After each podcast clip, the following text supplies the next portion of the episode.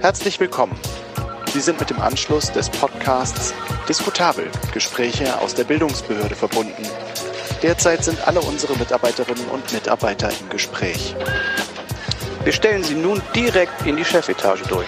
Bitte bleiben Sie am Apparat. Danke. Guten Tag. Wir sitzen wieder in unseren drei Podcast-Studios, ähm, von denen zwei in, im wunderschönen Westerwald in Bad Marienberg sind. Äh, in einem sitze ich, der Esel nennt sich immer zuerst, und im anderen sitzt der Kollege Carsten Lucke, der heute wieder dabei sein darf. Ähm, und im dritten Podcast-Studio, und ich äh, ahne, wo es ist, weiß es aber wirklich nicht hundertprozentig sicher, sitzt unser heutiger Gast, Enno Park. Ist es Berlin, Enno? Ja, es ist Berlin. Natürlich ist es Berlin. Herzlich willkommen bei uns im Podcast. Schön, dass ja, du da bist. Ja, sehr gerne. Danke für die Einladung. Ja, das ähm, vielleicht noch so viel. Äh, Enno äh, und ich ähm, waren mal vor, äh, vor Corona-Zeiten ganz kurz davor, ein Projekt oder zumindest Teile eines Projektes zusammen zu machen. Äh, auch dieses Projekt, es war tatsächlich auch eines der ersten bei mir, die äh, dem Coronavirus zum Opfer gefallen sind. Damals war es der äh, Metamarathon zum Thema, zum Thema Cyborgs im NRW-Forum in Düsseldorf. Ähm, super schade, alles fertig kuratiert und dann ähm, hat ähm, Alain Bieber, ehemals Arte-Chef, äh, die Hand, die Reißleine gezogen und hat gesagt, nee, wir machen das doch nicht, geht nicht wegen dieser Pandemie, dann, die dann über uns hereingebrochen ist. Und es ist eigentlich ganz schön, weil es ist ein bisschen so eine Klammer für unser Gespräch heute.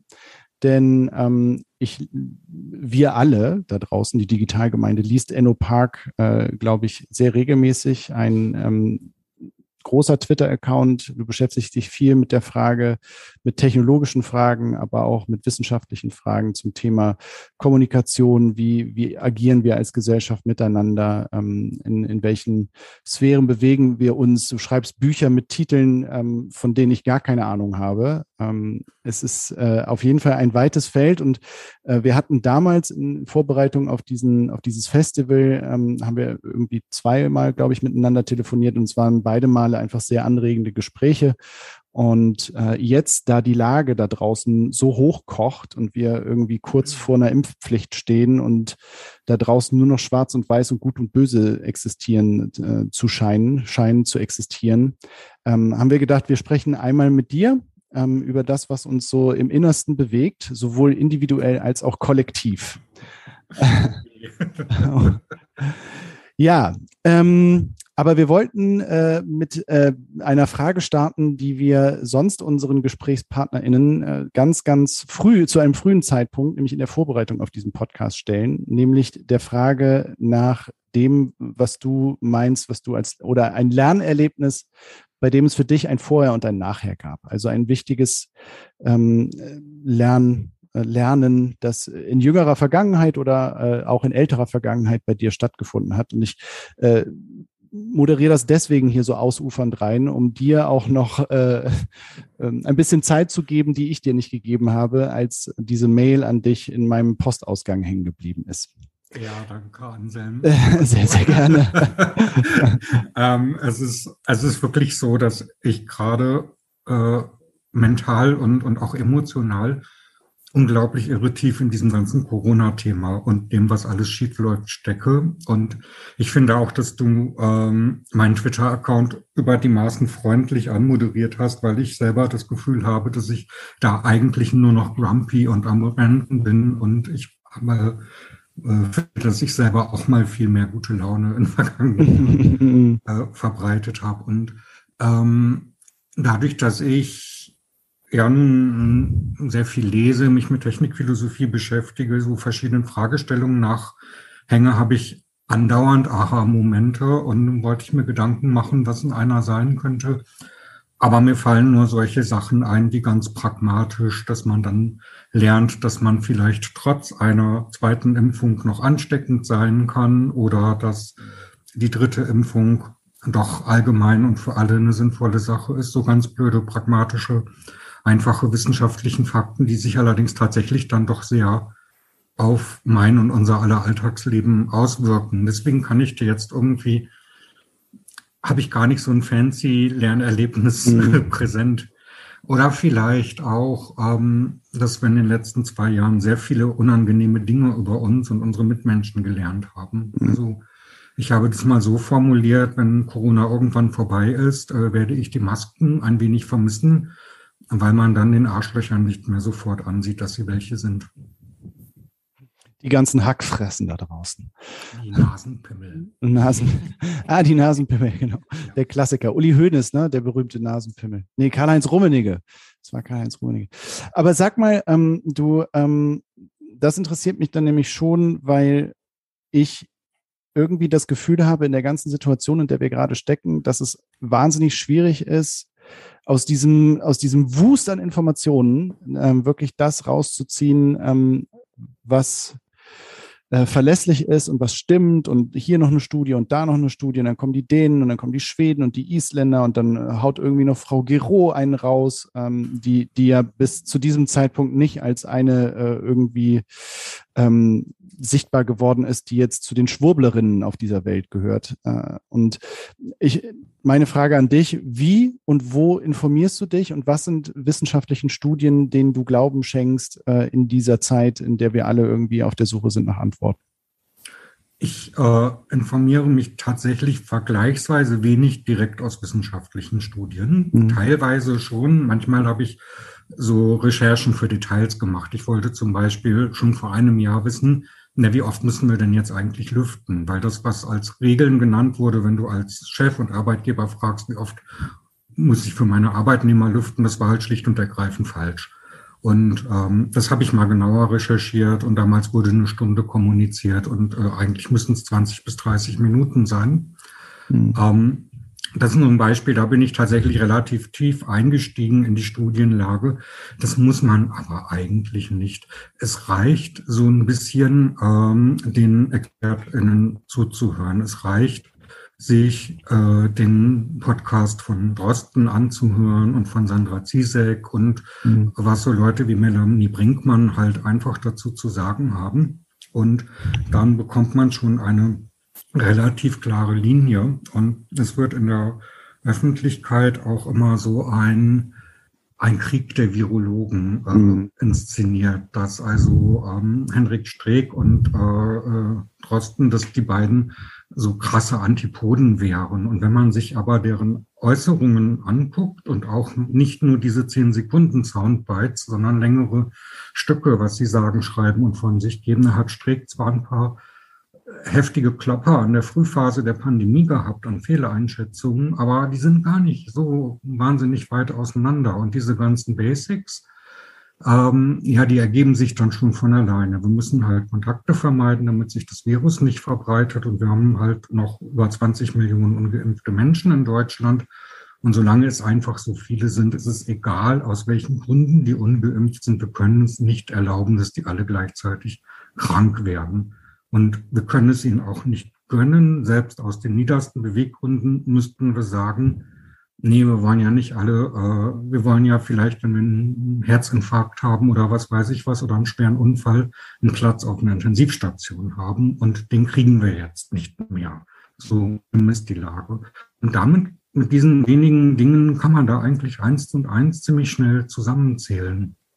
Und äh, das andere ist natürlich, wenn man äh, sich ein bisschen mit Technik, technischen Papern, wissenschaftlichen Papern auseinandersetzt, diversen Recherchen, dann merkt man ganz oft, dass die Kategorien nicht stimmen. Also da kommt dann vielleicht eine Studie, in der steht vielleicht irgendwas Seltsames und dann kann man da mal reingucken und kann man dann auch sehen, okay, es gibt aber andere Studien, die sagen was anderes und die Studienlage ist halt unklar.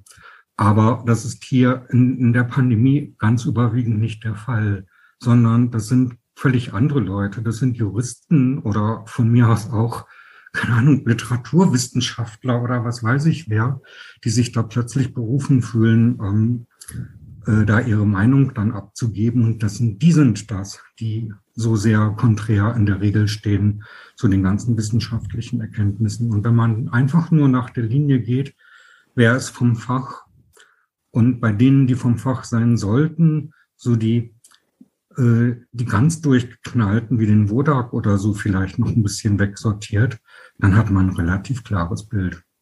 Würdest du sagen, ähm, wenn, du, wenn du das jetzt so erzählt hast, äh, weil ich habe gestern gerade ist mir wieder die Diskussion aufgekommen, dass ja jetzt gerade viele Virologen sagen, wir haben euch das schon im Sommer gesagt. Ne? Ähm, ja, ich auch. Ich, ich habe denen halt zugehört. ja, der Wieler, da ist ja jetzt sein, seine, äh, sein Auftritt vor der Bundespressekonferenz ist ja relativ viral gegangen, wo er dann irgendwie aus seinem Papier vom 8. Juli zitiert und so. Mhm. Gestern auch sitzt wieder so ein Ministerpräsident vom Saarland und sagt ja, ja, beim September sind ja die Zahlen dann kurzfristig zurückgegangen und so und dann auch mhm. bringt man alle sagt, ganz egal, wir haben euch das äh, vorhergesagt. Und wenn du sagst, jetzt nicht direkt wissenschaftliche Quellen und auch wenn die Zahlen von so einem Drosten-Podcast natürlich äh, explodiert sind, ich würde mal vermuten, sind wahrscheinlich die wenigsten, die das irgendwie original live hören. Die meisten kommen dann ja doch irgendwie bei, keine Ahnung, Zeit, Spiegel Online und vielleicht auch noch schlimmeren äh, Medien an irgendwie. Mhm. Hast du ein mhm. Gefühl dafür, für das, was du sozusagen dann doch irgendwie als Primärquelle hörst bei Drosten, Brinkmann und Konsorten und das, was sozusagen im, im medialen Mainstream irgendwie an ankommt, würdest du sagen, das ist dann doch weitestgehend deckungsgleich oder geht da viel verloren auf diesem Weg? Ja, da sprichst du einen ganz dicken, fetten Punkt an. Da geht tatsächlich sehr viel verloren. Und äh, das hängt natürlich damit zusammen, dass äh, Journalistinnen, vor allen Dingen die, die äh, so themenübergreifend im Tagesgeschäft arbeiten, ähm, dass die heute so die Meinung hören und morgen hören sie die Meinung und dann wird heute also die Meinung gedruckt und gesendet und morgen wird jene Meinung gedruckt und gesendet und all diese Dinge stehen dann so so blöd ähm, zusammenhanglos nebeneinander und äh, dieser Eindruck eines unglaublich unübersichtlichen Puzzles, mit dem Anselm ja auch im Grunde eingestiegen ist als mhm. Frage, entsteht hier.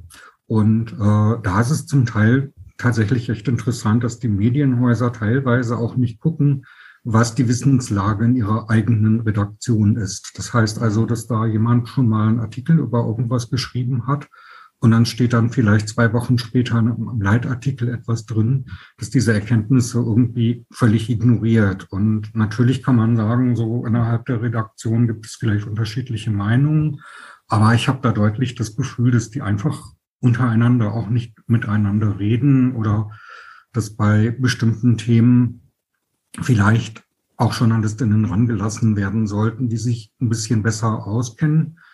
Und dann kommt natürlich dieser äh, unsägliche Versuch der falschen Ausgewogenheit hinzu. Dass also wann immer eine Runde da ist, muss halt auch noch eine Nase dazu gesetzt werden, die das Gegenteil behauptet. Und, und der journalistische Auftrag ist halt nicht, wenn man wissen will, wie es Wetter ist, zwei Experten einzuladen, von denen der eine sagt, die Sonne scheint und der andere sagt, es regnet, sondern aus dem Fenster zu gucken.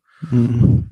Das, aber äh, das Geschäftsmodell der Talkshow, Talkshows sind Unterhaltungssendungen und die Leute mhm. holen sich ganz viel Informationen aus diesen Talkshows.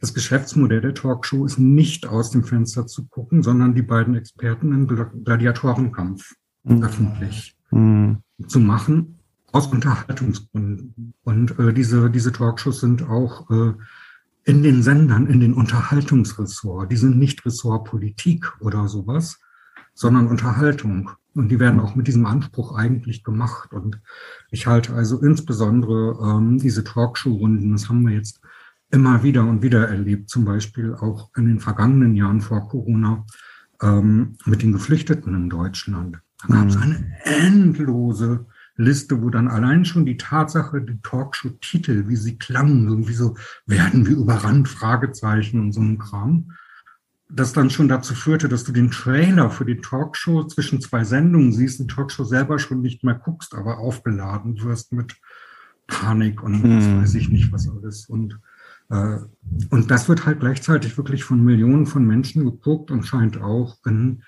gewissen Kreisen und auch in einer gewissen älteren Generation ein Leitmedium zu sein, habe ich das Gefühl. Also immer wieder, wenn ich mit, mit Leuten rede, so auch aus dem weniger internetaffinen Bereich, dann heißt es wieder, ja, bei Lanz hat der und der das und das gesagt. Und äh, das, das ist so ein Standard und das nervt ein bisschen. Mhm. Jetzt hast du diesen Begriff ähm, Ausgewogenheit, also dieses False Balancing, äh, ja schon ins Spiel gebracht. Ähm, mich würde nochmal interessieren. Also Spaltung der Gesellschaft, das ist tatsächlich auch was, was, was ich irgendwie spüre. Aber spüre ich das, weil es das wirklich gibt oder weil die Blasen, in denen wir uns bewegen, ähm, tatsächlich irgendwie in zwei Lager zerfallen sind. Also ich bin mir da immer nicht so ganz sicher. Ne? Du hast von dir selber gesagt, du bist, du, du nimmst dich als Grumpy wahr äh, auf, Twitter.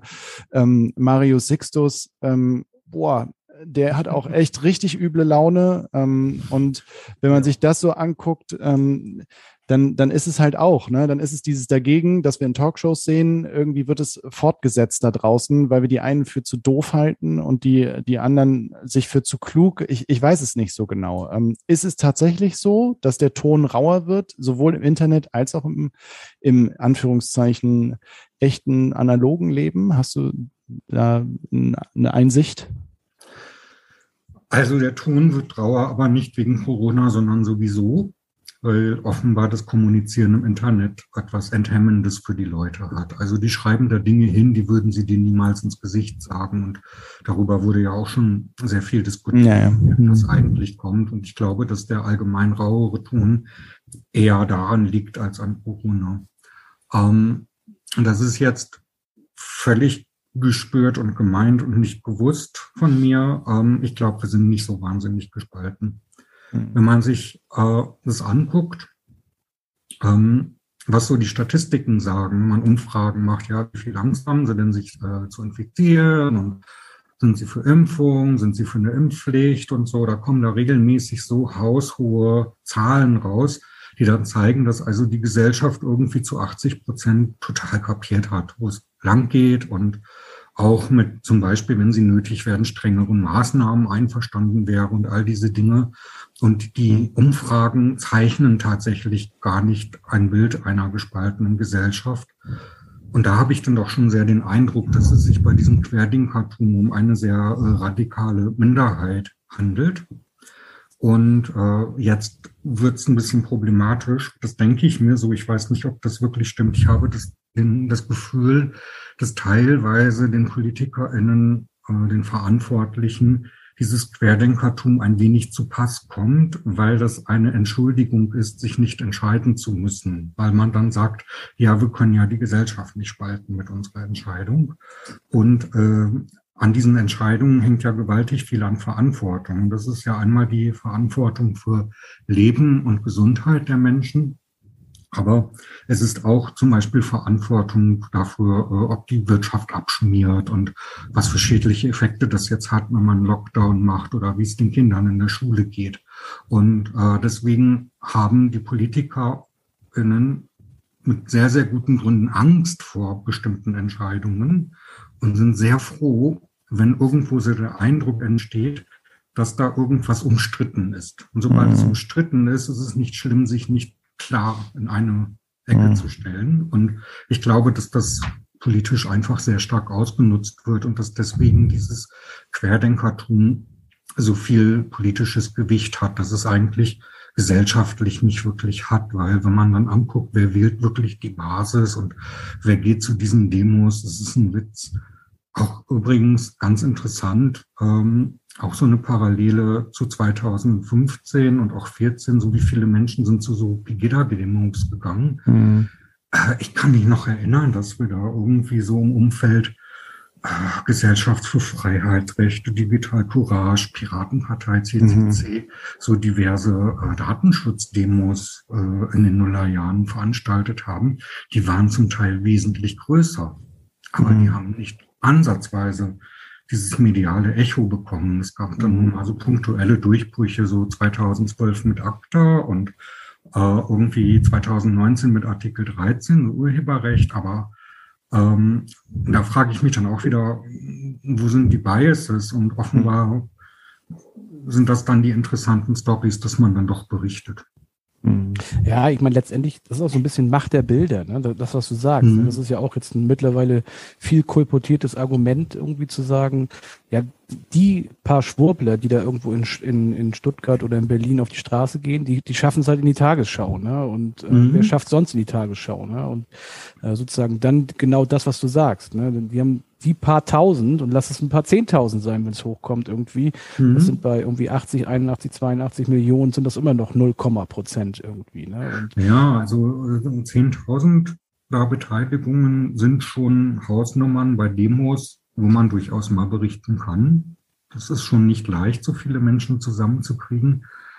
Aber naja, also es, es, es wirkt dann halt schon ein bisschen seltsam, wenn es sehr viele andere Demos in ähnlichen Größenordnungen gibt, die in den größeren überregionalen Medien weitestgehend wegignoriert werden. Mhm. Dann fragt man sich, warum werden die jetzt nicht wegignoriert? Mhm. Bevor mir mein Gedanke entflieht, weil das geht nochmal einmal ganz kurz zurück zu meiner ersten Frage und zu dem, was mhm. du gerade erzählt hattest, äh, weil du sagtest, mhm. wenn man Brinkmann, Drosten und so hört und äh, Streeck eigentlich ist auch gar nicht so weit weg von dem, was Drosten, da gab es vielleicht ein paar Nuancen am Anfang und so.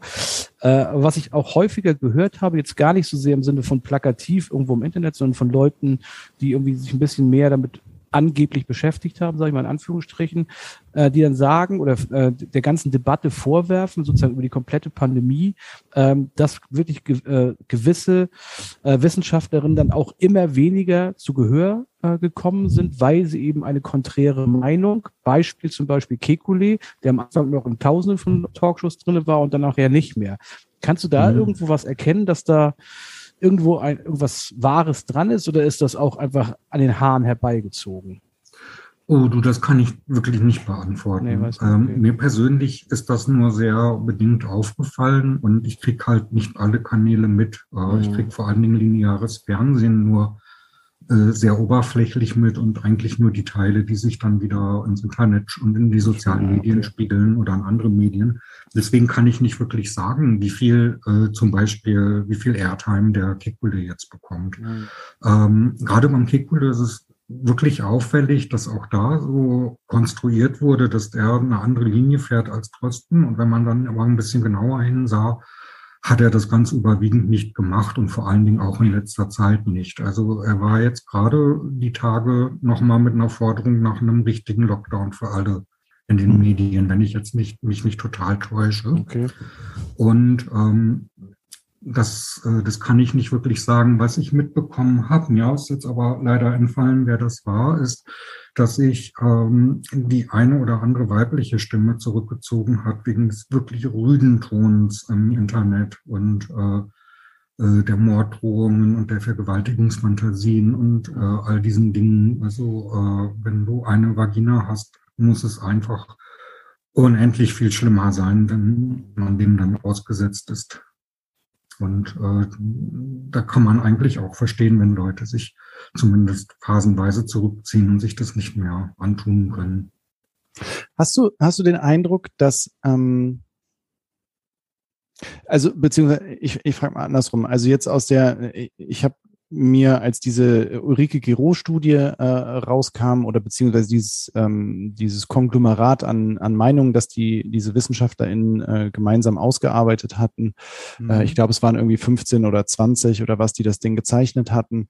Ähm, da äh, war ja auch ein Argument, naja, also wir, wir sind jetzt hier, ähm, wir, wir wünschen uns einen Diskurs, aber dieser Diskurs ist nicht frei und er ist nicht offen, weil unsere Seite wird nicht gehört. Ne? Also jetzt mal ganz ab von dem Vorwurf, aber jetzt mal ganz ab von dem Vorwurf, dass es Politikwissenschaftler, dass sie eine Politikwissenschaftlerin ist ne? und dass es Soziologen waren ich finde, das sind Perspektiven, die man durchaus im Diskurs äh, auch äh, mitdenken kann. Also jetzt mal fernab der Virologen äh, und sich anschauen kann, was sind das für Implikationen, die, äh, weiß nicht, der, der dritte Lockdown haben äh, und was macht das mit unseren Kindern, bla bla bla.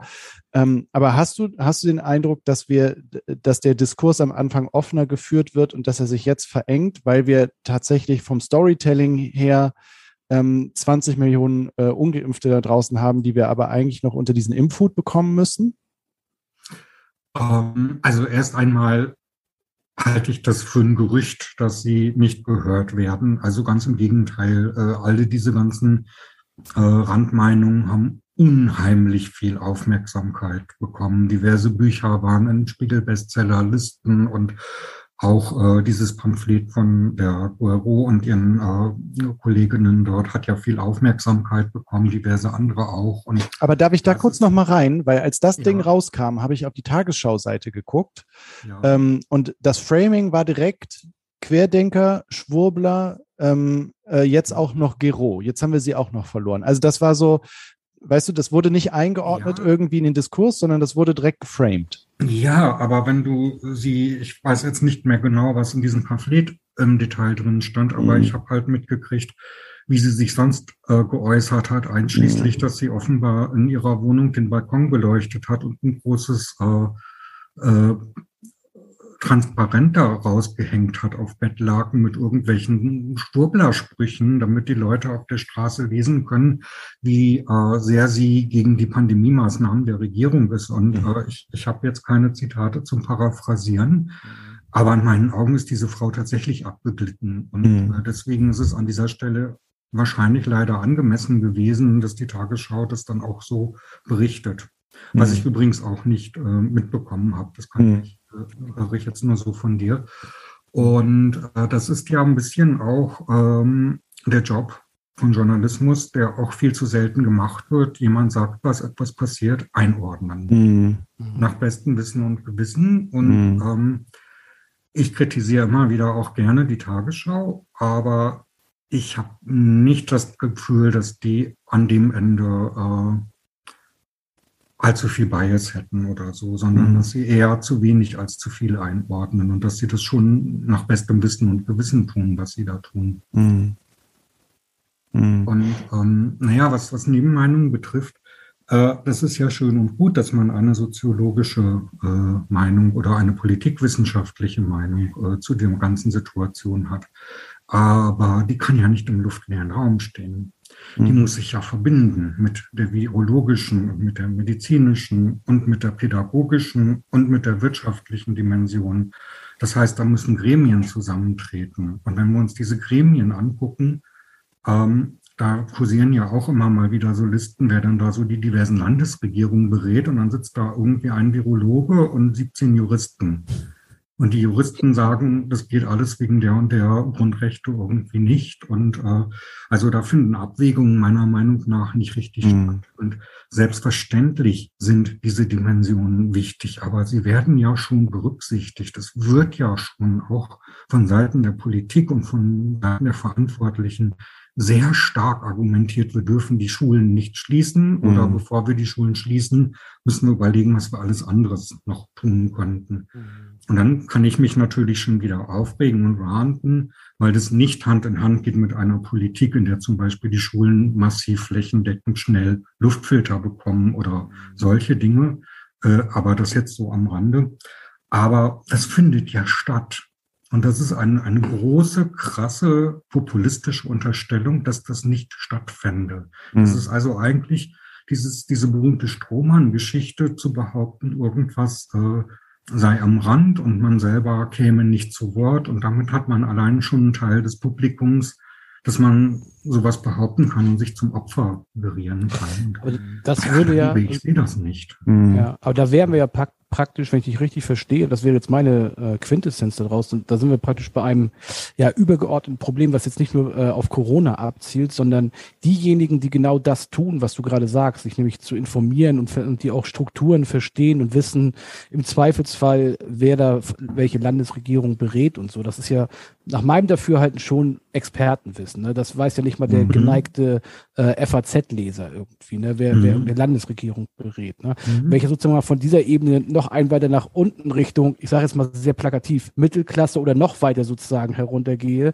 äh, diese Transparenz oder auch äh, ja sozusagen diese Verstricktheit und diese Komplexität, die dahinter steckt, ne? das an diese Menschen äh, her heranzubringen, das tun wir ja gar nicht in unserem nee. politischen System. Ne? Da hast du völlig recht. Mhm. Und das ist eines der ganz, ganz großen schlimmen Versäumnisse, das auch äh, überwiegend seitens der Politik, teilweise seitens der Medien, ähm, viele Dinge nicht klar kommuniziert wurden. Beispiel, es war die ganze Zeit von einem Impfangebot die Rede. Und sehr viele Menschen stellen sich darunter vor, dass ihnen jemand konkret ein Angebot anbietet, dass mhm. sie jemand anruft oder sie kriegen was im Briefkasten oder wie auch mhm. immer. Und Impfangebot klingt nicht wie kümmere dich um einen Termin im Impfzentrum. Das sind mhm. zwei verschiedene Dinge. Mhm. Vor allen Dingen, weil ja in der Anfangsphase dann ja auch noch die Einladungen verschickt wurden an mhm. die mhm. äh, Alten und an die chronisch Kranken. Das heißt, äh, dann haben, wurde ja schon sogar geframed. Impfangebot bedeutet, du kriegst einen Brief. Mhm. Und dann Hausarzt es gibt nun mal, also ich habe die Zahlen nicht präsent, aber erschreckend großer Anteil, also 20, 30 Prozent der Bevölkerung hat keinen Hausarzt. Hausarzt. Und ganz viele Menschen gehen auch nur zum Arzt, wenn sie krank sind und sich elend fühlen. Und auch dann schon oft, äh, wenn es ein bisschen härter ist. Nicht, weil sie sich mal ein bisschen grippaler, infektmäßig krank fühlen. Diese Menschen kommen von sich aus nicht auf die Idee, wegen einer Impfung zum Arzt zu gehen. Sie gehen wirklich nur zum Arzt, weil sie jetzt auch tot krank sind. All diese Dinge, äh, all diesen Dingen wurde nicht Rechnung getragen. Und klar, äh, teilweise gibt es mittlerweile die niederschwelligen Angebote, so äh, Impfbusse fahren durch Berlin und solche Dinge. Aber wenn man sich die Zahl der zu impfenden Menschen anguckt und die Zahl der herumfahrenden Impfbusse und so, dann merkt man, dass das irgendwie alles doch in einem Missverhältnis steht und, und, und eigentlich viel zu wenig ist. Und dann, warum haben wir nicht alle eine Postwurfsendung bekommen, wo uns ja. informiert wird, gehen Sie bitte dahin und dahin. Hm. Oder auch, also. Und, ich, und warum wird nicht eine Lotterie durchgeführt? Irgendwie keine Ahnung. Also alles ist so teuer mhm. und, und Infektionen vermeiden spart irrsinnig viel Geld. Schmeißen wir mal 10 Millionen Euro auf so eine Lotterie in ein paar verschiedenen Gewinnklassen. Alle, die sich impfen lassen, nehmen dran teil. Was meinst du, wie die Impfquote hochgehen hm. würde? Und hm. mir ist egal, ob das jetzt gerecht ist oder nicht. Oder ob das hm. irgendwie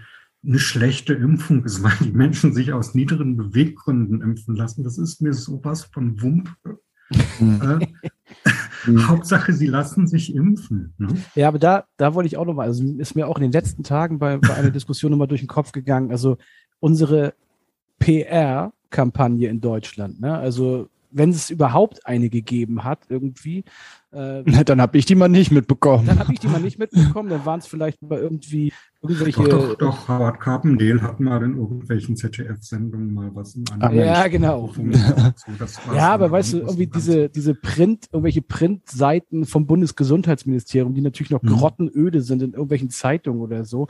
Und was du jetzt sagst, also ich meine, die PR-Welt ist wahrscheinlich voll von geilen Ideen irgendwie, mhm. was man äh, analog und digital alles hätte machen können, um an verschiedenste Zielgruppen ranzukommen kommen irgendwie. Mhm. Wir haben das ja am Anfang der Pandemie auch aus Amerika gehört. Dann hast du irgendwie Geldgeschenke gekriegt oder was auch immer. Oh, Bratwürste. Es gab doch mal in Sachsen irgendwie ja. Bratwürste. Mhm. Da ist ja. die Quote auch nach oben gegangen. Aber wir haben, das haben wir überhaupt, das haben wir voll verpennt in diesem Land, das überhaupt irgendwie wie Sauerbier anzubieten am Ende des Tages. Ne? Ja, wir haben immer nur genau. gesagt, Aufruf, Appell, äh, Impfappelle, ja.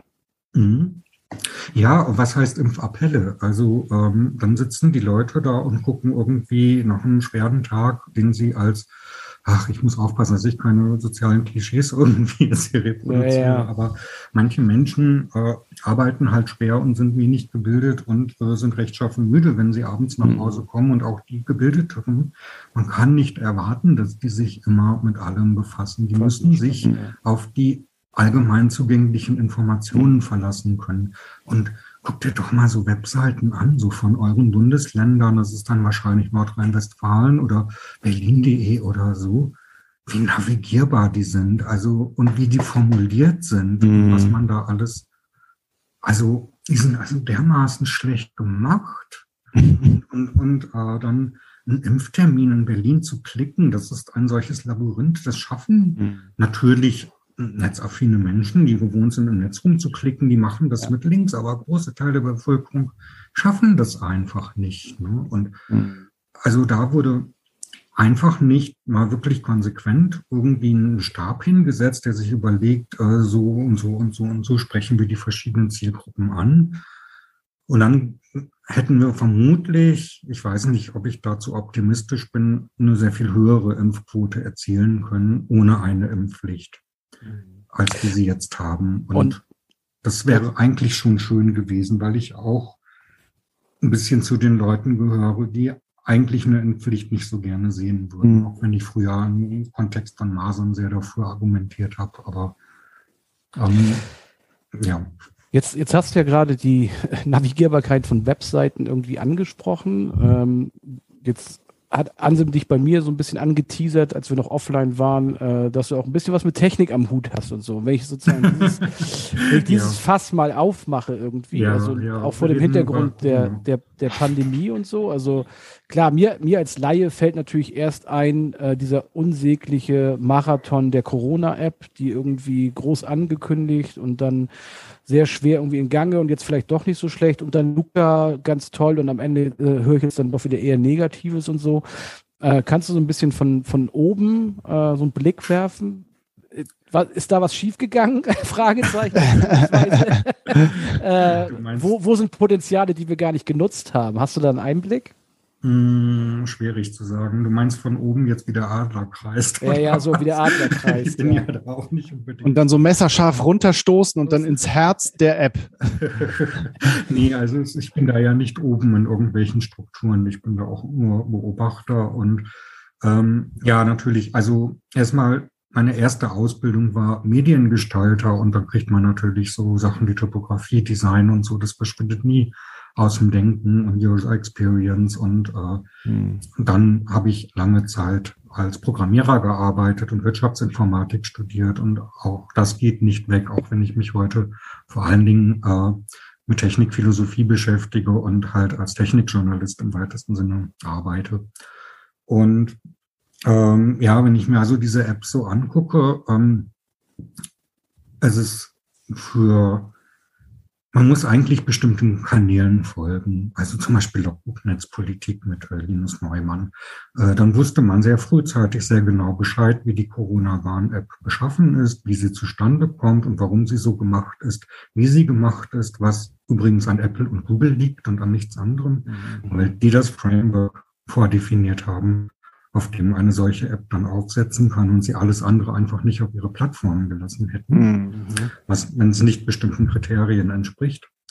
Und ähm, ja, das, äh, das Drama war dann eigentlich, dass als so die erste Version der, der CBA, der Corona-Warn-App, fertig war, es eine lange Liste von To-Dos gab, was man da noch alles so implementieren sollte, damit sie besser wird. Und das ist dann erstmal monatelang nicht passiert. Übrigens auch, weil Sommer war, Sommer 2020. Und dann dachte man schon, ach, das ist jetzt eh egal. Ne? Mhm. Und dann erst, ähm, erst als dann im Herbst die Zahlen wieder hochgingen, dann hatte man sich an diese App erinnert und dann ging plötzlich wieder die Gelder locker gemacht und dann wurden wieder die Pflichtenhefte geschrieben. Und ähm, was unglaublich schädlich war, ist, dass es eine elende Datenschutzdebatte um die Corona-Warn-App gab wo ich mich bis heute frage, woher das eigentlich kommt, weil es ist so dermaßen kontrafaktisch. Du kannst also, wahrscheinlich ist das die datenschutzfreundlichste App, die wir alle jemals auf unserem Telefon mhm. installieren werden, weil die einfach auf so viele Dinge Rücksicht nimmt und du eigentlich keine Daten hinterlässt und äh, dieses ganze Austauschen von Codes, ob man sich gegenseitig begegnet, ist auf einer völlig anonymen Ebene und unter Umgehung des Gesundheitsamtes stattfindet und niemand da irgendwas trackt. Und es ist auch ein Open Source und alle können reingucken und sich davon überzeugen, dass es so ist, zumindest wenn sie vom Fach sind. Und trotzdem habe ich erst heute nochmal wieder irgendwie so einen Tweet gelesen, dass da in irgendwelchen WhatsApp-Gruppen von Eltern äh, jemand fragt, wollen wir die, die äh, CWA installieren? Und nee, da trauen wir nicht und diesen ganzen Kram. Ja, aber der Luca-App, der wird halt getraut weil da so ein netter Modo da sich in so Sendungen sitzt und sie halt bewirbt und das funktioniert offenbar, damit die Leute Zutrauen gewinnen. Und ja, die hat einen Rattenschwanz, einen sehr, sehr langen Rattenschwanz an Problemen, Schwierigkeiten und auch an, ja, soll man sagen, halbseitigem Geschäftsgebaren seitens der Leute, die sie betreiben und programmiert haben. Das kann ich aus dem Kopf gar nicht referieren. Solange ist das, da müsste ich mir erstmal Gedanken und Notizen machen, wo ich da anfange. Und äh, ich hasse auch das Thema Luca-App mittlerweile wirklich sehr. Also mhm. ich hoffe, sie verschwindet einfach bald. Und trotzdem hatten wir also diese Situation, dass wir anlässlich der Corona-Warn-App eine ganz elende Datenschutzdebatte hatten und dann anlässlich der Luca-App interessanterweise nicht obwohl die datenschutzmäßig viel problematischer ist. Denn die geht mit echten Personendaten um und wer du bist und wo du wohnst und wann du dich wo eincheckst. Das wird da überall festgehalten und dann auf zentralen Servern gespeichert. Und das macht ja die Corona-Warn-App alles nicht. Die versendet mhm. nur Codes. Und dann guckt man, ob man diesem Code begegnet ist. Entweder weil man sich eingecheckt hat oder weil man über Bluetooth ein Signal gekriegt hat. Und das ist alles. Ne?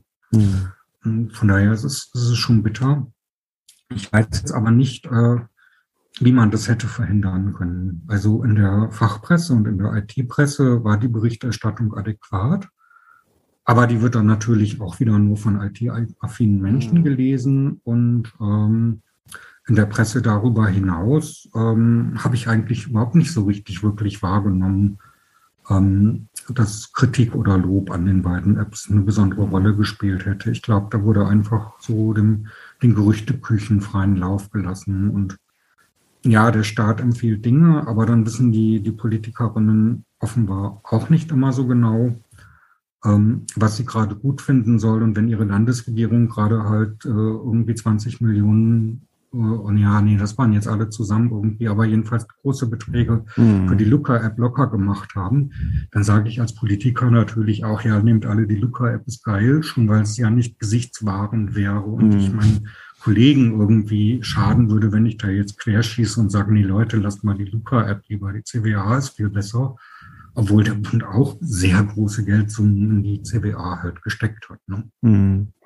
Und würdest du sagen, dass ähm, die Datenschutzbestimmung bzw. das Erfüllen der Datenschutzbestimmung dazu beigetragen hat, dass die CWA am Ende nicht die Wirkung entfalten konnte, die sie hätte entfalten sollen? Also ich frage besonders auch vor dem Hintergrund, weil jetzt diskutieren wir über eine Impfpflicht. Ähm, also ne, hätte man irgendwie vorher sagen können, naja, äh, ist eine krasse Zeit. Äh, wir müssen hier irgendwie ähm, effektiver handeln und damit auch ähm, anders umgehen mit den Daten der Menschen in unserem Staat äh, zum Schutze der Menschen? Ähm, nee, also Datenschutz hat ja nicht gehindert. Wenn der Datenschutz hindern würde, dann könnte ja die Luca-App es beheben, aber sie tut es ganz offensichtlich ja nicht. Mhm. Und äh, es ist sehr häufig so, dass ähm, Menschen sagen, ich habe über die CWA eine Warnung bekommen, aber über Luca nicht. Und bei Luca ist halt nochmal als Instanz das Gesundheitsamt zwischengeschaltet. Und erst wenn das sagt, okay, in dem und dem Club ist eine, ein Ausbruch gewesen und jetzt sollten wir mal alle warnen, die an dem Tag in dem Club waren, findet das auch statt. Während das bei der Corona-Warn-App halt vollautomatisch stattfindet, aber nirgendwo steht was von einem Club, sondern es ist ein Check-in und dieser Check-in ist verbunden mit Codes oder auch die Nähe über Bluetooth gemessen mit einem, mit einer Person, die einen Code aussendet, wird festgehalten. Und wenn diese Person sich dann später als infiziert markiert, dann wird die Liste der Codes abgeglichen, denen man begegnet ist. Mhm. Und äh, so bleibt das alles komplett anonym. Und äh, wenn man da jetzt äh, datenschutzmäßig gucken wollte, was könnte man anders machen, dann bräuchte man ja eine Struktur, die diese Daten auswertet und dann anhand dieser Auswertung irgendwas tut, nämlich Gesundheitsämter. Und wer es ganz krass, total schlimm überfordert, Gesundheitsämter. Mhm. Haut nicht hin. Eine Sache, die man noch machen könnte, theoretisch, wo ich auch Bauchschmerzen hätte, es zu tun, ist, äh, Aufenthaltsdaten zu messen. Also wirklich Standortdaten, mhm. wenn ich irgendwo äh, langlaufe und mein Smartphone in der Tasche habe, wird halt protokolliert, dass ich jetzt da irgendwie, ähm, keine Ahnung, der und der Bibliothek bin oder an dem und dem Bahnhof oder was weiß ich wo. Mhm.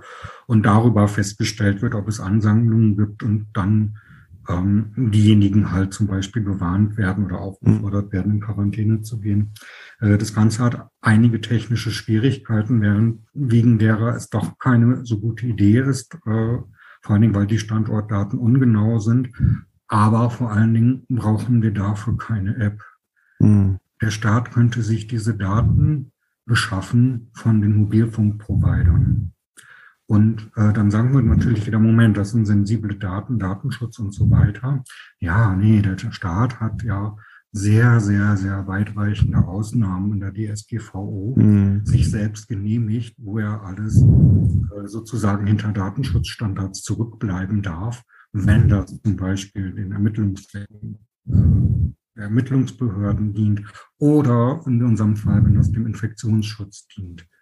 Und wenn ein Gesundheitsamt dann plötzlich mit Gesundheitsdaten bestimmte Dinge tun kann, für die dann Sonderregeln im Datenschutz gelten, hätte man auch sagen können, ja, wir machen jetzt die und die und die Struktur und benutzen deswegen die und die Ausnahme, die der Staat explizit im Datenschutzrecht hat. Mhm. Das heißt, das ist alles nur so wieder so, so eine aufgeschobene, vorgeschobene Ausredengeschichte, wo vielleicht ein Teil das Ganze dankbar annimmt, eine Ausrede zu haben und ein Teil vielleicht eine mhm. ganz andere datenschutzfeindliche Politik irgendwie fährt mit. Mhm. Ja, okay, das war schon fast die Antwort. Weil also, ähm, wenn ich mich jetzt zurückerinnere, ich, ich habe das auch so wahrgenommen, ich bin da nun wirklich gar kein Experte drin in den Tiefen des Datenschutzes und so, aber bei mir kam es wirklich als Leser, Hörer, Seher wirklich so an im Sinne von, dieser Datenschutz hat uns praktisch, äh, ich will jetzt nicht sagen, einen Strich durch die Rechnung gemacht, aber zumindestens die Diskussion mhm. ähm, ver, verkomplexiert und äh, eben einfach in die Länge gezogen, weil die Deutschen wieder zu sehr auf dem Datenschutz rumgetrampelt sind, wo ich so dieses, diesen, ja, diesen Automatismus bei mir hatte, so, ey, hier ist seit, keine Ahnung, seit 100 Jahren mal wieder eine richtig dicke, fette äh, Pandemie irgendwie, die wir alle durchleben. Das ist für alle neu. Scheiß doch mal für, keine Ahnung, 12 Monate, 24 Monate auf den Datenschutz. Wenn wir das irgendwie anders dadurch hinkriegen, technisch, die mit den Möglichkeiten, die wir haben, da kann man mhm. mal ein Auge zudrücken, sag ich mal, sehr, sehr lax irgendwie. Ne? Ja, bin ich, bin ich übrigens äh, tatsächlich auch deiner Meinung. Äh, der Notfall würde das rechtfertigen. Aber das, das mhm. Krasse ist ja, wir haben es ja. Wir haben ja zum Beispiel eine Luca-App, die wirklich mit personenbezogenen Daten hantiert. Das ist ja alles da. Das hat der Datenschutz auch nicht blockiert. Mhm. Wieso soll dann der Datenschutz schuld sein? Also Corona-Warn-App kann doch nichts dafür, dass sie nicht die Luca-App ist. Und, und mhm. nochmal, das ist das äh, Grundprinzip dessen, wie die Corona-Warn-App funktioniert. Äh, da gibt es auch so ein bisschen die Geschichte, dass irgendwie die deutsche Hacker-Szene und der Chaos Computer Club sich das irgendwie äh, ertrotzt hätte und lobbyiert hätte, ähm, dass sie so stark datenschutzorientiert ist. Das stimmt nicht. Also sie basiert auf einem Framework, auf das sich Apple und Google geeinigt haben, mhm. wie man äh, diese Form des anonymisierten Contact Tracings über Bluetooth hinkriegen kann. Und die haben gesagt, so, das stellen wir jetzt in unserem Betriebssystem bereit und ihr könnt halt Apps bauen, die darauf aufsetzen. Und die CBA ist eine solche App die darauf aufsetzt. Das heißt, die ganze deutsche Datenschutzdebatte hat für den Kern des Designs dieser App, der auch in mhm. vielen Ländern bis nach Japan und sonst wo nach überall dem gleichen Prinzip funktioniert, wenn, wenn das übernommen wurde, äh, hat halt einfach keine Rolle gespielt dafür. Mhm. Ich würde noch mal gern ähm, über die Impfpflicht sprechen, weil du es vorhin in so einem Halbsatz äh, gesagt hast, dass du da Bauchschmerzen äh, hast. Also äh, jetzt in dieser ganzen Diskussion darüber, ob sie kommt oder ob sie nicht kommt. Ähm, Wobei ich äh, in meiner ganz persönlichen politischen Einschätzung äh, mal sagen würde, äh, seit dem Zeitpunkt, wo Sie gesagt haben, äh, die Impfpflicht wird es niemals geben, äh, war relativ deutlich, okay, irgendwann wird sie kommen.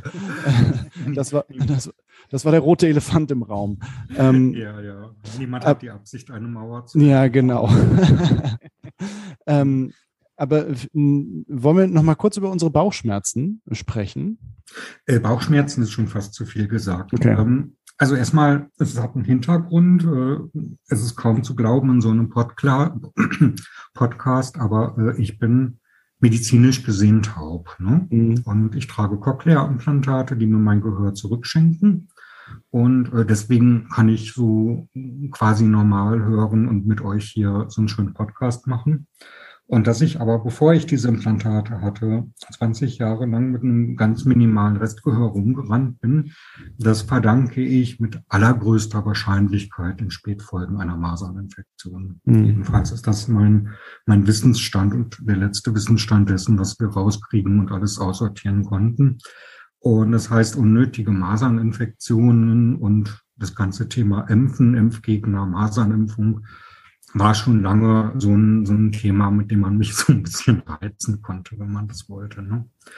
Und ich habe in dem Kontext auch durchaus schon immer für Impfpflichten äh, argumentiert. Ähm, einfach weil der Schutz es gebietet, wenn man weiß, wie gefährlich die Masern ist und dann auch in seltenen Fällen dann aber richtig für kleine Kinder. Ähm, die sollen halt in einen Kita gehen und in die Schule gehen können ohne Angst haben zu müssen, sich dort lebensbedrohliche Erkrankungen zu holen, auch wenn es mhm. selten passiert. Und deswegen bin ich also für solche Kontexte schon mal per se für Impfpflichten. Ähm, das Problem ist ein bisschen die Psychologie, dass also äh, in dem Moment, wo du irgendwo eine Pflicht einbaust, äh, erntest du trotz, zumindest bei mhm. bestimmten Leuten. Und äh, es gibt so allerlei Studien, ähm, die dann zeigen, dass wenn man versucht, mit verschiedenen Incentives zu arbeiten und verschiedene Gruppen ihren Gruppen gerecht zu adressieren und auch mal so Sachen wie eine Lotterie macht und so weiter, mhm. dass man dann eigentlich höhere Impfquoten erzielt als äh, wenn man alle dazu verdonnert und dann einen Widerstand sozusagen provoziert, einfach weil ein Teil der Gesellschaft so, so äh, äh, tickt. Mhm. Und das ist der Grund, warum ich eigentlich tendenziell so ein bisschen nicht so richtig für eine Impfpflicht bin.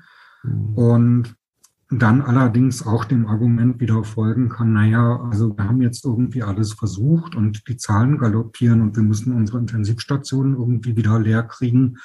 Das heißt, wir müssen jetzt so schnell wie möglich so viele Menschen wie möglich impfen. Ähm, ich bin mir nicht sicher, warum jetzt da eine Impfpflicht ein Ausweg sein soll, weil ähm, 20 Millionen Menschen zu impfen äh, dauert halt ein paar Wochen bis Monate und dann ist jetzt diese vierte Welle vorbei. Das heißt, wir können die Impfpflicht für eine fünfte Welle diskutieren. Und wenn wir die Impfpflicht für eine fünfte Welle diskutieren, äh, dann können wir mal vorher diese ganzen Incentives, die eventuell aussichtsreicher sind als eine Impfpflicht, nochmal vernünftig durchspielen. Mhm. Und ich bin allerdings überhaupt nicht böse, wenn sie dann doch gemacht wird. Und ich habe also so auf ethischer Seite tatsächlich keine Bauchschmerzen damit. Mhm. Ich habe einfach nur die Befürchtung, dass sie nicht gut, nicht so genau, äh, nicht so mhm. gut wirkt wie eine schlau gemachte Kampagne. Mhm.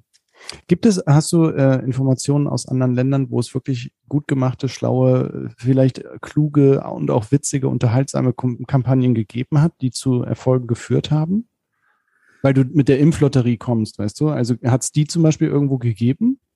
Äh, das kann ich dir nicht sagen. Mhm. Ähm, welches Land war das jetzt? Ich glaube, das war Portugal.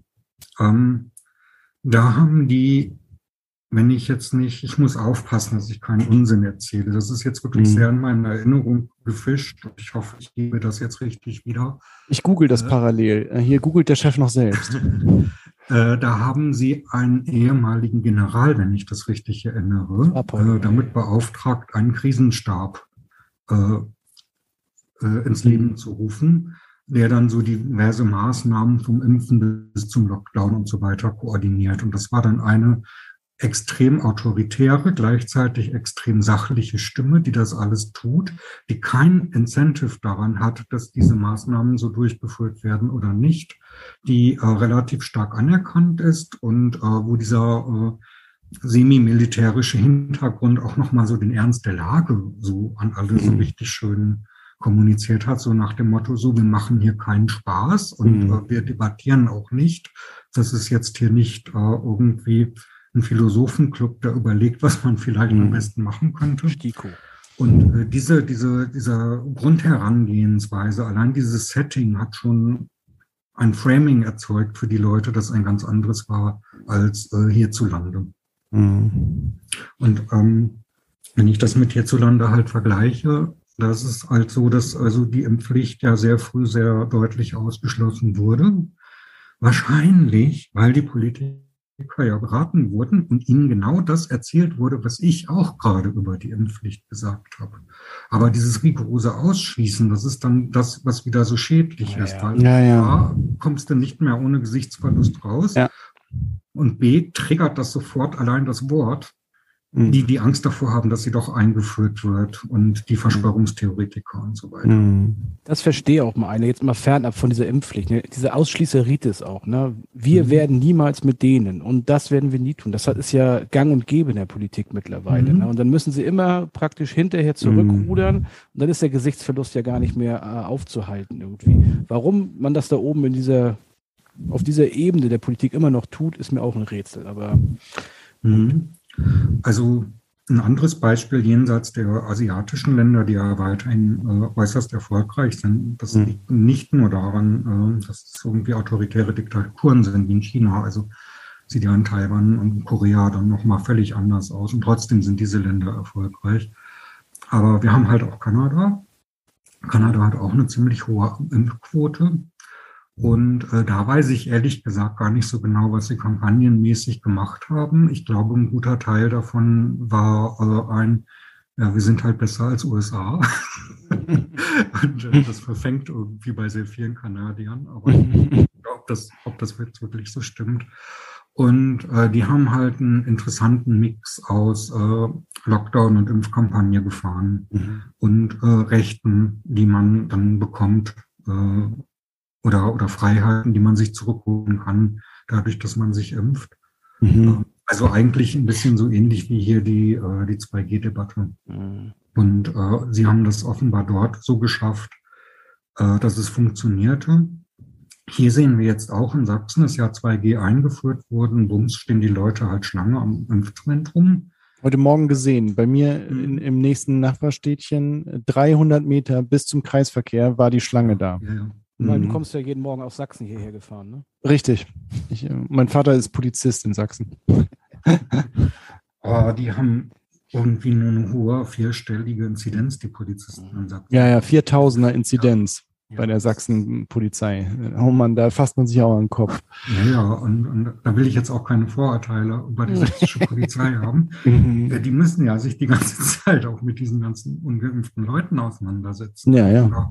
Dass die ein hohes Infektionsrisiko tragen. Ne? Mhm. Ja, gut, aber Sachsen, äh, ich hatte das, aber das ist tatsächlich schwierig, ohne voll in die Vorurteilsschiene abzugleiten. Ja, also, ja, das ist auch, äh, also, Schwieriges Bundesland, schwieriges Bundesland. Ja, aber jetzt aber. Das sind sehr viele, sehr viele Menschen, die brauchen uns, die brauchen uns. wir sind darauf angewiesen, dass wir sie nicht vergessen. Ja. Schon wieder 10.000 Hörerinnen aus Sachsen verloren. sind über die Klippe, Klippe gegangen. Aber ähm, jetzt mal so zum, äh, zum Ausblick, vielleicht über das, was uns in der derzeitigen Situation nochmal helfen könnte. Also ein positiver Blick in die Zukunft. Ähm, die Impflotterie, ich finde das, ich finde, das ist äh, ein schön, eine schöne Idee. Ähm, funktioniert auf jedem, auf jedem Dorf St. Martinsfest mit der Tombola, wo es am Ende die Gans zu gewinnen gibt, die irgendwie am Tag vorher den Kopf verloren hat. Ähm, und was gibt's denn noch? Also mich würde einfach interessieren, was für kreative Vorschläge haben wir denn? Weil ich auch immer das Gefühl habe, wir, wir stehen vor völlig neuen, neuen Herausforderungen, also auch jetzt Klimakrise, aber die, die Reaktionen darauf sind immer dieselben. Und äh, anscheinend funktionieren die ja nicht.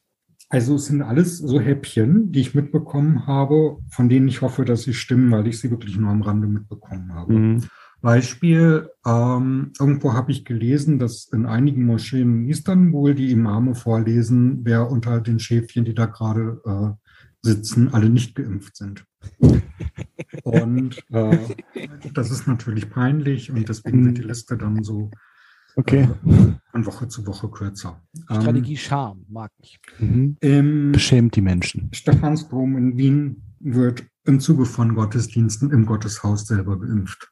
Du gehst zum Gottesdienst und kannst mhm. dich da direkt unmittelbar mhm. impfen lassen. Auch so im Verfolg in so Ländern äh, wie Kanada, auch teilweise USA, wobei die dann aus anderen Gründen halt Schwierigkeiten hatten, äh, niederschwellige Impfangebote. Dort darf eine Pharmacy einfach so impfen und wir haben hier den Streit. Also die, die Ärzte sind krass überfordert, damit alle Menschen zu impfen. Mhm. Äh, sind aber trotzdem eifersüchtig auf die Impfzentren und wollen auf gar keinen Fall, dass die Apotheker sie entlasten. Also mhm. äh, das das übliche Lobby hauen und stechen. Und ich weiß halt, in Kanada ist es äh, relativ einfach, an eine Impfung zu kommen. Und es gab, gab ganz, ganz, ganz viele Aktionen, wo eine Impfung um die Ecke war und einfach in den Alltagswelten, Lebensrealitäten der Menschen stattfand. Mhm. Ähm, was ich gar nicht so richtig beurteilen kann, ist, in welchem Ausmaß eigentlich in Deutschland betrieblich geimpft wurde.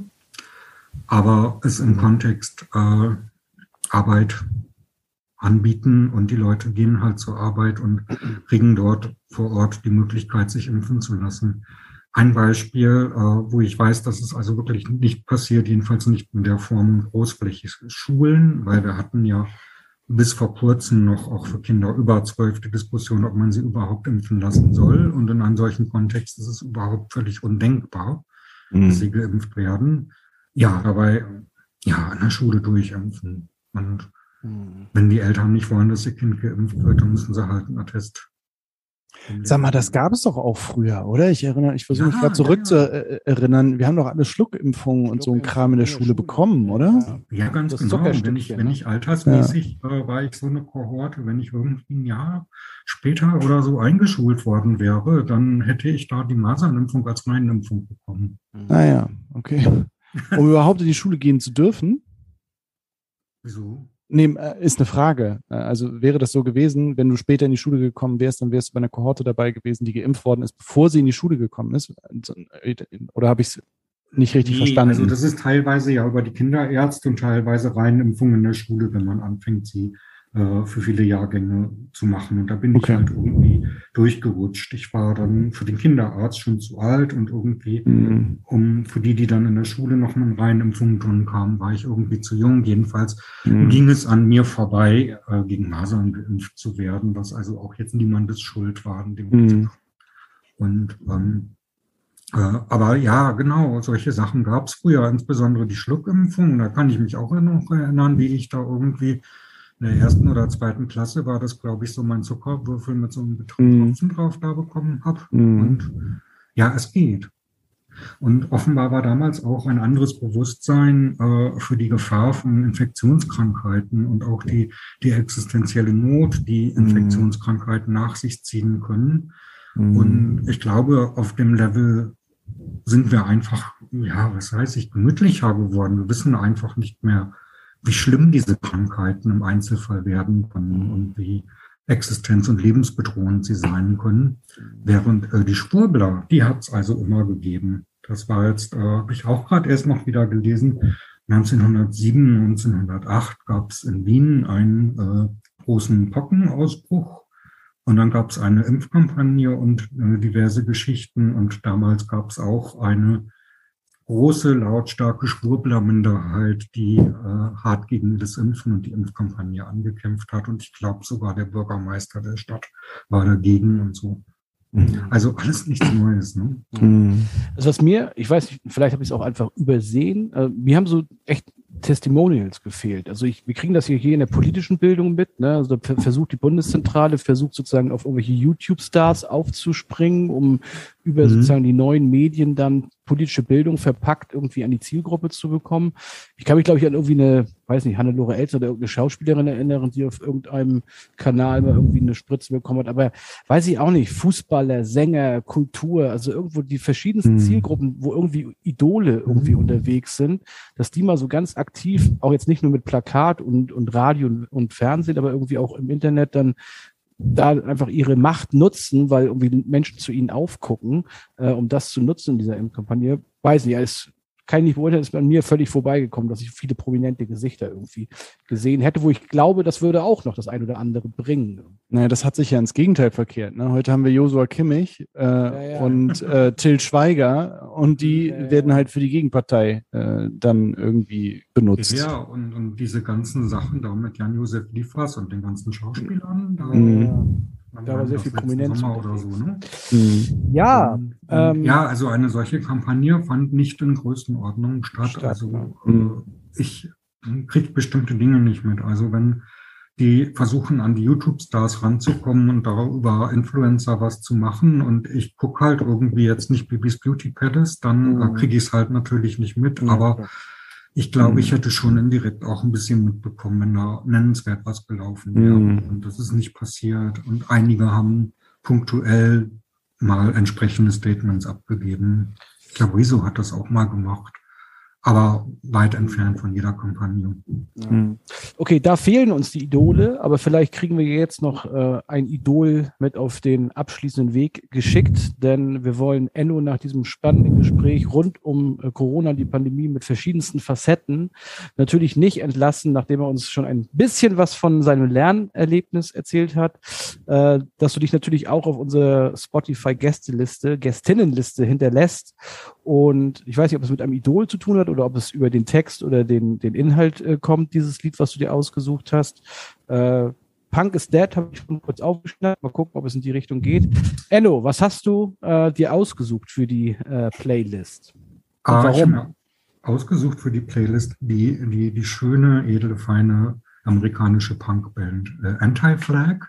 Mhm. Und die haben diesen maßlos geilen Song One Trillion Dollars gemacht indem sie halt äh, darüber singen, was für die äh, Milliarde Dollar, Millionen Dollar, die da äh, in Kriegsausgaben für den Irakkrieg geflossen sind, was man mhm. stattdessen alles damit hätte machen können, hat jetzt im Corona-Kontext natürlich auch schon wieder eine gewisse Aktualität, ist aber eigentlich zeitlos und ähm, ja, passt immer und bringt mir gute Laune, wenn ich grumpy wäre, werde, mir diesen Song anzuhören. Und passt auch wunderbar äh, zum, zu über, zum übergeordneten Thema des Podcasts und auch der Gästinnenliste auf, auf Spotify.